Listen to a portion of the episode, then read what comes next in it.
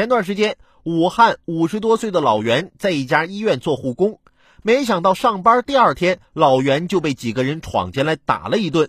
对方自称是某家政公司，承包了医院所有护工服务。老袁如果想继续干下去，就必须交三百七十元加入他们。病人下单，他们还要抽成。经诊断，老袁九根肋骨骨折，达到十级伤残。民警称，这并不是个案，该公司在经营过程中或涉及其他犯罪。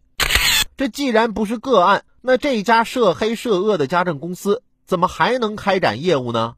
另外，这家公司是怎么承包的医院的所有护工服务的？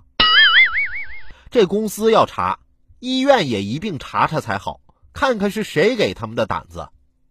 什么年代了，还以为自己是江湖大哥呢？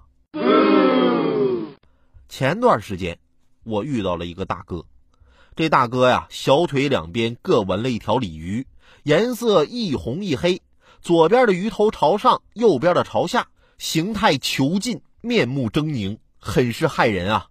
吃饭的时候，终于有人问到了这纹身的寓意。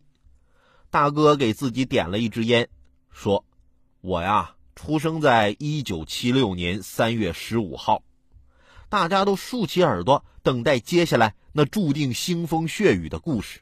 大哥又抽了口烟，缓缓地说：“我啊，是双鱼座。”